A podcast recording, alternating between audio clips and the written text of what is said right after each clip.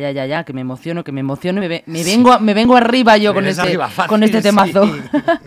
Luismi, ¿cómo estás? Muy buenos días. Buenos días, pues bien, muy bien, como no podía ser, como otra semana más. ¿Qué tal la semana? Llevándola bien, bien, muy tranquilos. Estoy un poco bajo de, trabajo, no me, la gente no me consulta, no sé, debe ser que no hay muchos problemas. No, yo creo que va por rachas, ¿no? Sí, la verdad es que yo vengo, eh, vengo acusándolo bastante desde hace unos años para acá y te cuento el porqué. Yo, fíjate, quizá pues porque soy a lo mejor el senior de todo este tinglao y llevo ya pues una friolera de 48 años haciendo esto. ¿Cómo vas a llevar 48 años, Luis, si tienes 35? Eso también es verdad, ¿no? no me, a mí no me salen las cuentas. eh, no, son, son, 38, son 38, sí, 38 años, sí, sí. Sí, sí. sí tengo 50 y muchos. Anda ya. Eso no se lo cree ni Alma ni Abril, que las tenemos. ya, pues verá la cámara. No salen las cuentas.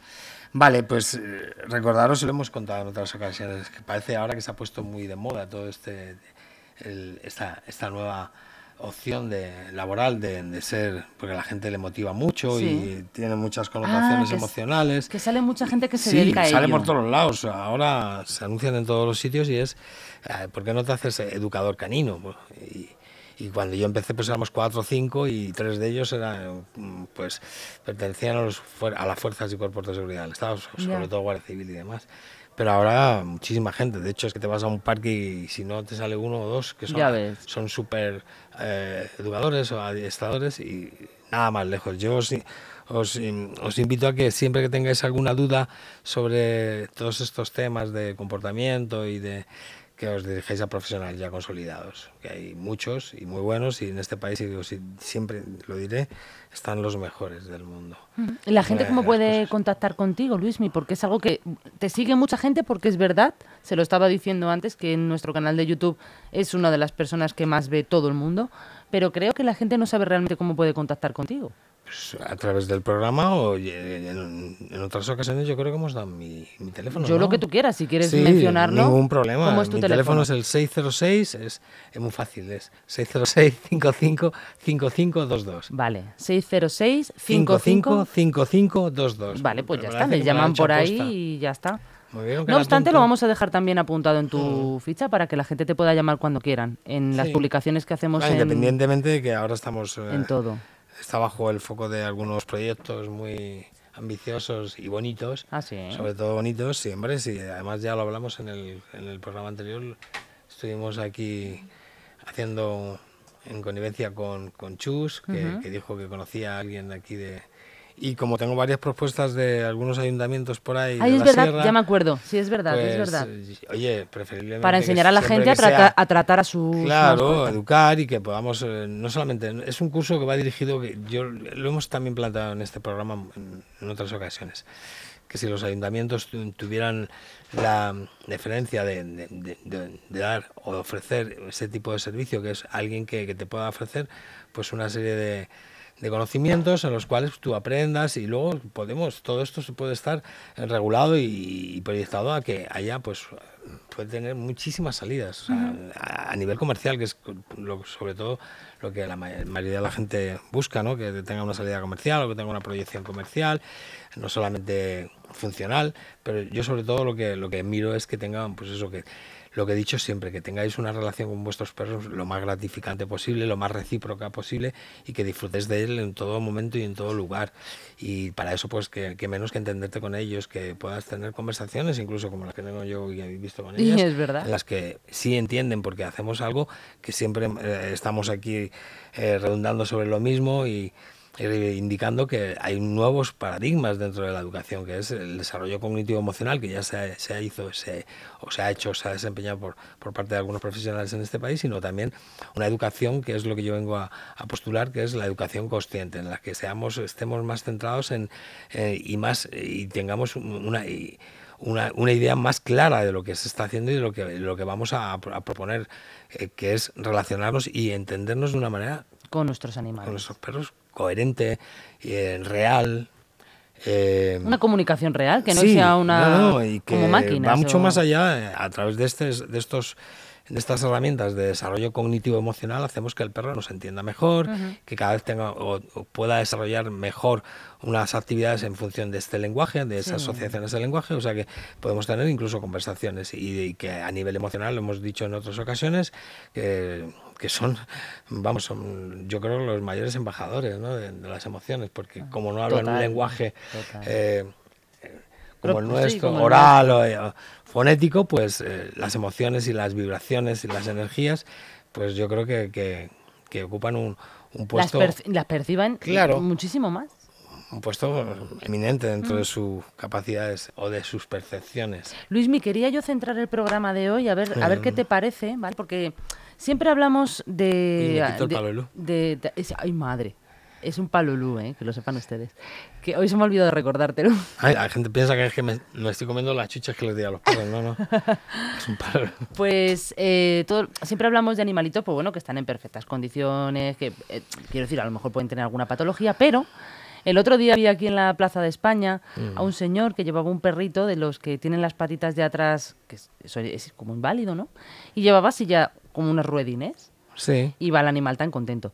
Pero quiero enfocar un poco en, imagínate que le pasa a alguien que tiene a su perrito que se le ha puesto malito y le tiene que pues poner este tipo de mecanismo para que pueda continuar con su vida.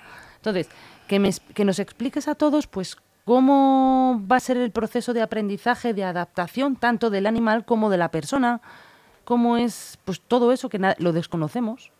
Vale, cada vez más hay más empresas eh, que, que, ya están eh, instaladas en nuestro entorno, como cada vez se prolifera más el, todo lo que está relacionado con el mundo animal y concretamente con los animales nuestros, los más cercanos, las mascotas o como queramos llamarles, los animales de compañía, pues sí que cada vez hay más este, tipo de servicios que se echaba mucho de menos desde la, desde la veterinaria, desde el, punto de vista del veterinario y de la ortopedia o, u otros. Claro, es una ortopedia como lo nuestro. Vale, los periodos de adaptación con, con, respecto a estos animalitos muchas veces son patologías. pero eso por qué les pasa, porque se les hay, hay, muchas, hay muchas patologías asociadas, pueden ser diversas, ¿no? Muchas veces la mayoría de ellas están está asociada pues, a un traumatismo, lógicamente, a un accidente, a un mm. traumatismo, a un golpe, pero hay muchas, hay muchos orígenes que pueden dar lugar a ese tipo de, parálisis, incluso, sí a nivel de hecho hay incluso hay una garrapata que es una garrapata que ahora mismo no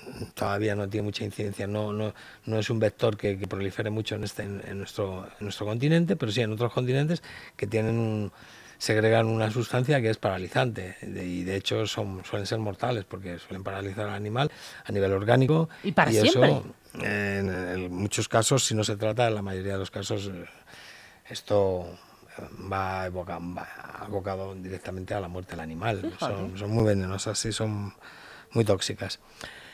Hay muchos factores que puedan ser determinantes, pero los más comunes pues, eh, pues son los traumáticos. Los traumatismos eh, por accidentes, caídas, eh, atropellos y demás. Cada vez tenemos más opciones.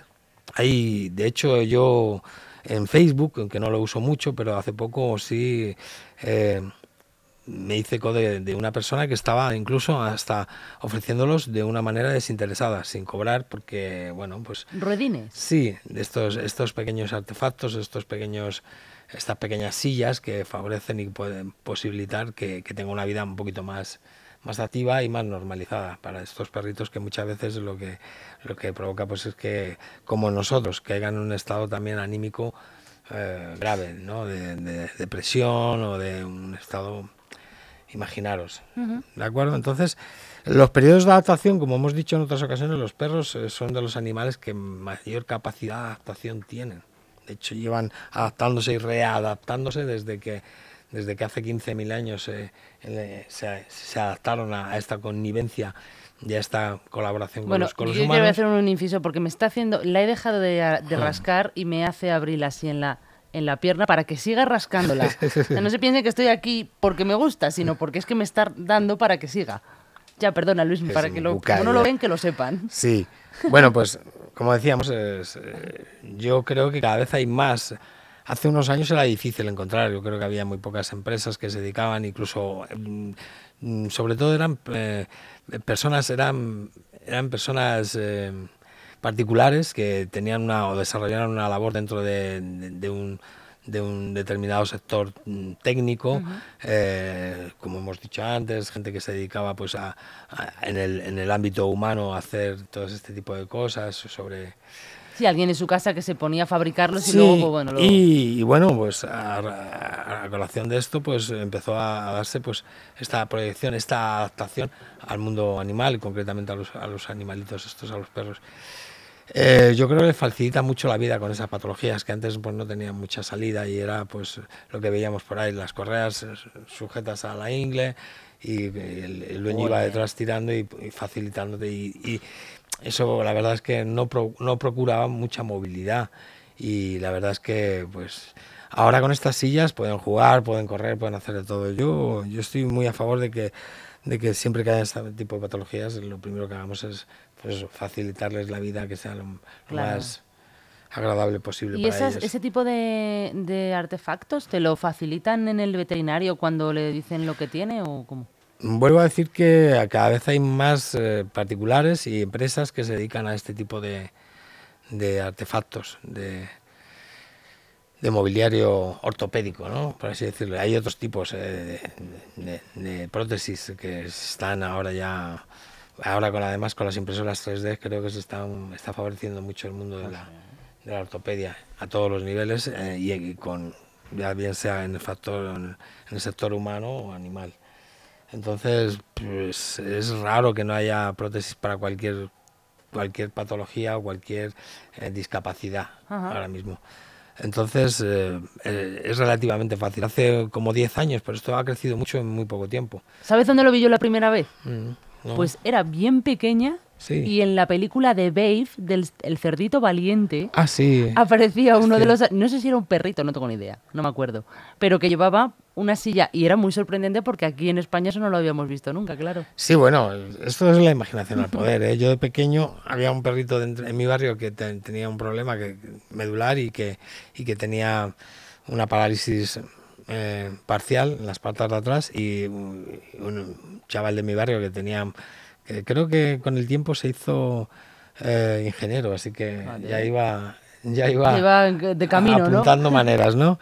Y con, no sé si recordáis los antiguos triciclos estos que tenían detrás como pues como un pequeño puente con dos ruedas. Sí. Le hicimos una, le hizo una pequeña carcasa con unas correas y, había un perro ya que por allí el moro que, que, andaba por ahí, que no podía andar y que corría incluso y se, y se relacionaba e interaccionaba con los otros perros. Abril, no se ladra. Vente para acá, coge la pelota. ¿Qué ha pasado? ¿Alguien que no te gustaba? Se quedaba mirando, sí. Ha pasado una persona que se ha quedado mirando y ya se la otro, otro tema que podemos hablar aquí también más adelante es las percepciones de lo que estábamos hablando. Las percepciones que muchas veces eh, no solamente sus, sus, extras, sus, sus sentidos más extrapolados que tienen más que nosotros, sino que hay cosas que perciben que a nosotros nos escapan a nivel de las energías. Uy, pues eso si quieres. hablábamos sobre. podemos poner ahora, ¿no? ¿Por qué vamos a esperar otro día? Mi perro se queda mirando a una esquina de la habitación y, parece que, pasa algo. Pues eso pueden ser mil cosas. Yo no voy a entrar ahí porque luego van a decir que si soy aquí el. Pero, pero sí que es cierto que, que ellos perciben muchas cosas que a nosotros se nos escapan. No a nivel sensorial ya de los sentidos más eh, obvios, como puede ser el, oído, la vista, el olfato, sino que lo que hablamos, las energías, perciben las energías, son mucho más sensibles. Pero no tiene por qué ser de espíritus. No, no, no tienen por qué. Hay energías de muchos tipos. Eh, hay energías telúricas, hay energías sísmicas. De hecho, en casi todos los institutos sismológicos del mundo hay maquinaria que valen millones de euros, pero también hay un perro en la mayoría de ellos. Y, lo que nadie dice, hay, en, un hospital que hay un gato, yo no digo nada. la mayoría de las veces, antes de que lo detecte las máquinas, estas tan costosas, los perros ya se han, se han hecho eco de ello y han, y han de alguna manera marcado que que, estaba pasando. Mira, por ejemplo, en mi casa con el gatito, porque a los gatitos les sucede lo mismo. Creo que dicen que incluso son hasta más perceptivos que los perros. Pero bueno, en, mi casa, por ejemplo, bueno, un día el gato miraba para el techo, miraba para el... Yo ya estaba súper mosqueada porque decía, bueno, aquí tengo yo algo raro en casa. Y es que resulta que luego ya caí y estaban cambiando todo el agua de la caldera, de los radiadores. Entonces, claro, yo no lo oía, pero el animalito sí. Claro, estaba oía todo el tránsito y todo el. Claro, pero nosotros no lo oímos. estaba asustado. De las aguas y del. O sea, nosotros enseguida decimos, bueno, tengo espíritus en casa. No, oiga, señora. No. O señor, hay muchas energías. No, no hay que aventurarse así de repente. Por... Pero sí que ellos son capaces de percibir cosas, como bien hemos dicho, que nosotros no lo percibimos, que nuestro, nuestro rango auditivo a lo mejor no nos da como para poder eh, oír ciertas cosas que ellos, eh, ya hemos hablado en otros programas, que ellos eh, oyen las, las, las, las, frecuencias más bajas y las más altas, por encima y por debajo de nuestro rango de audición. Entonces son capaces no solamente de oír lo que nosotros oímos, sino por encima y por debajo. Ajá los ultrasonidos y los infrasonidos. Oye, a colación ha venido esto de lo de la persona que ha pasado que se ha puesto a ladrar. ¿También perciben a la gente por energía de yo. ¿Lo que transmite? Sí, yo muchas veces mis perros me han avisado de muchas, ¿Ah, sí? de muchas energías que no eran a lo mejor las más adecuadas o las más positivas. Y ellos sí lo perciben. Pero vuelvo a decir que esto es, es lo que hablamos en el mundo profesional. El guía o.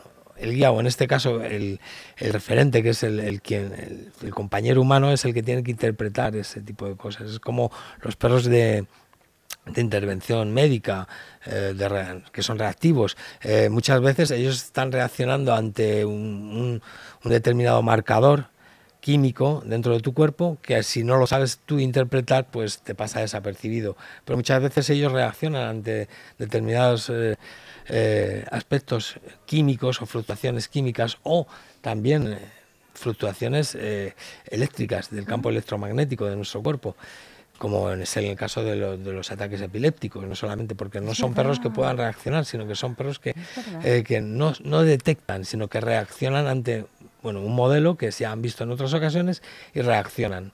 Esas reacciones eh, no son perros detectores, sino reactivos, se anticipan, con el tiempo se anticipan y sí que debe haber unos marcadores a nivel de las energías que, que se producen antes, previas a un ataque, a una crisis epiléptica claro. y también debe haber unos marcadores oloríficos, ¿eh? de olor. Pero son tan sutiles que, que son difíciles de, de, proyectar hacia un trabajo de... Mm, con mecanismos eléctricos, ¿no? Sí, no, de, de trabajo me refiero a de de como hacemos con los perros, que es entrenamiento, ¿no? Hacer un entrenamiento con, en base a, a, esos marcadores.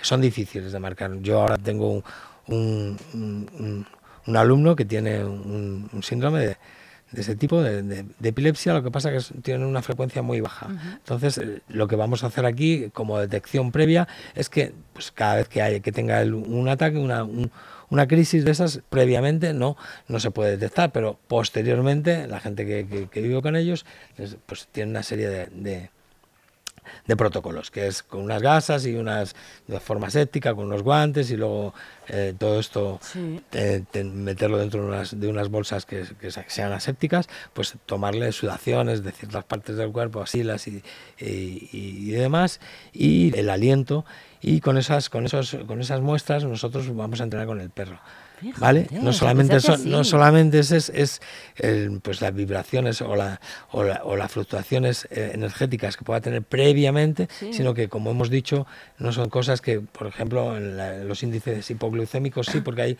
claro. hay un pico elevado en el que la química corporal cambia mucho y el perro es capaz de detectar esas fluctuaciones es químicas fácil. es muy fácil es un olor pero aquí no hay un olor determinado y si lo hay es muy sensible, es un olor muy muy débil que todavía pues se están manejando pues como estos entrenamientos que se hacen con los perros de, de detección de, de, epilepsia se hacen como perros reactivos, hemos dicho. Es que reaccionan porque se anticipan a esa reacción porque hay unos marcadores que ellos saben diferenciar. Pero ahora no tenemos, todavía la, la ciencia no tiene muy clara si son unos marcadores oloríficos o son unos marcadores de energía o Ya. de lo estamos mirando. Ya. De todas maneras, usamos esos marcadores, aunque no sean determinantes, pero sí nos están ayudando mucho y al perro le ayuda mucho a tener una referencia y poder con el tiempo marcar y anticiparse a ese tipo de, Ya te de entiendo, crisis. ya te entiendo. Es lo que estamos haciendo con un perrito ahora que se llama eh, Coco. Coco. Es un labrador chocolate Qué de, sí, de los que cría Juan Luis Íñigo. Qué majo, Coco. Oye, Luismi, y si ahora mismo, imagínate, Mm. llega una persona que no conoces tú de nada, y vas con tus perritas, con Alma y con Abril, y de repente las perras se ponen a ladrarle desmesuradamente, sin motivo alguno. Tú, la pregunta viene ahora, ¿Tú te fiarías de esa persona o dirías, me voy a fiar un poco de, de, lo que... De... Depende. Eh, volvemos a retrotraernos a lo que hemos hablado ahora. Depende de la interpretación que tenga el guía. Mis perras pueden ladrarte por mil, mil, mil cosas, ¿vale? Desde que tengas miedo, que cuando tenemos miedo segregamos una hormona que es la muy ah, parecida y, y, es la misma que cuando vamos a cometer una agresión, que es el cortisol y demás. Entonces ellos van a reaccionar ante, ese, ante esa fluctuación de esa hormona. Eh, me puede decir muchas cosas, pero en la mayoría de los, de los casos en los que puedas reaccionar tú como guía del perro es por la interpretación que tú hagas de, del lenguaje corporal y de cómo el perro interpreta o reacciona ante, ante determinadas circunstancias, situaciones y personas. Eso está ligado intrínsecamente a esa, a esa interpretación tuya muy personal. Para eso has tenido que tener como referencia pues otros modelos, ¿vale? Que haya pasado y que luego tú hayas podido constatar que, bueno, pues esta persona, y eso es difícil. Sí que es verdad que me fío mucho más de mis perras y del criterio Ahí voy a llegar, que por si acaso... Cuando me dicen que pasa algo, no voy a, determinantemente no voy a decir, bueno, pues esto es lo que está pasando, pero sí voy a tener cierto celo o cierto... Precaución. Cierta precaución para analizar o, que, o ver qué es lo que está pasando. La mayoría de las ocasiones, como bien digo, es, aunque la gente te, te diga que no y te, y te insista que no, no, si no tengo miedo, pero sí que ha habido ahí una reacción de, de un poco de miedo, unos niveles altos de, de la hormona del cortisol o de otras hormonas que ellos empiezan a asociar a que, bueno, a esta persona algo le pasa. Claro que sí. Luismi, otro, otro día ejemplar. Este, desde luego, a mí me ha parecido hiper interesante, sobre todo porque hemos tratado cosas que había muchos campos que quedaban un poco ahí en el aire, ¿no? Siempre nos basamos muy en lo de siempre. Bueno, vamos, a empezar a hacer programas en los que vamos a darles un, un huequito a cada uno, ¿no? Un huequito a las cosas. Es que como siempre venimos, improvisamos, no tenemos nada. Bueno, vamos a ver qué hacemos hoy. Bueno, vamos a hablar y si no tenemos preguntas, pues ¿qué hacemos? Uy, pues vamos a enseñar, oye, como, como, como muchos anuncios que hay por ahí, que este me comprometo a que sea el próximo programa, ¿no? Vamos a enseñaros a que 100% real, en 10 días tu perro deja de tirar de la correa, sea el perro que sea. ¿Ah? Ah, pues mira, eso estaría bien para el próximo mm. programa, que no se te olvide. Vale, eso es, recordemos que está sujeto, como siempre, a que vamos a crear un hábito en 10 días. Crear un hábito, eh, se, trata de crear ese hábito y de... Cumplirlo.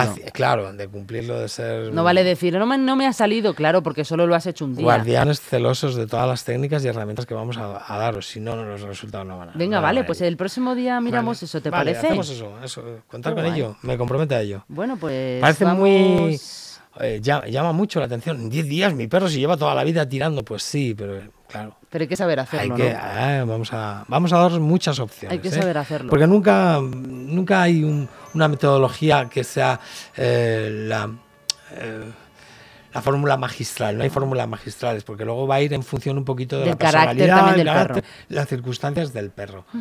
Pero os vamos a dar varios varias metodologías para que dentro de ellas busquéis la que más adapte a, a vuestra circunstancia, situación y a la personalidad y carácter del perro, claro. Pues que sepas que tienes que cumplir, así que el próximo día ya me las traes aquí, las técnicas apuntadas. Eso está hecho. Gracias, Luismi, un placer. Venga, buen fin de semana. Las chuches se las doy ahora, que las tengo guardadas.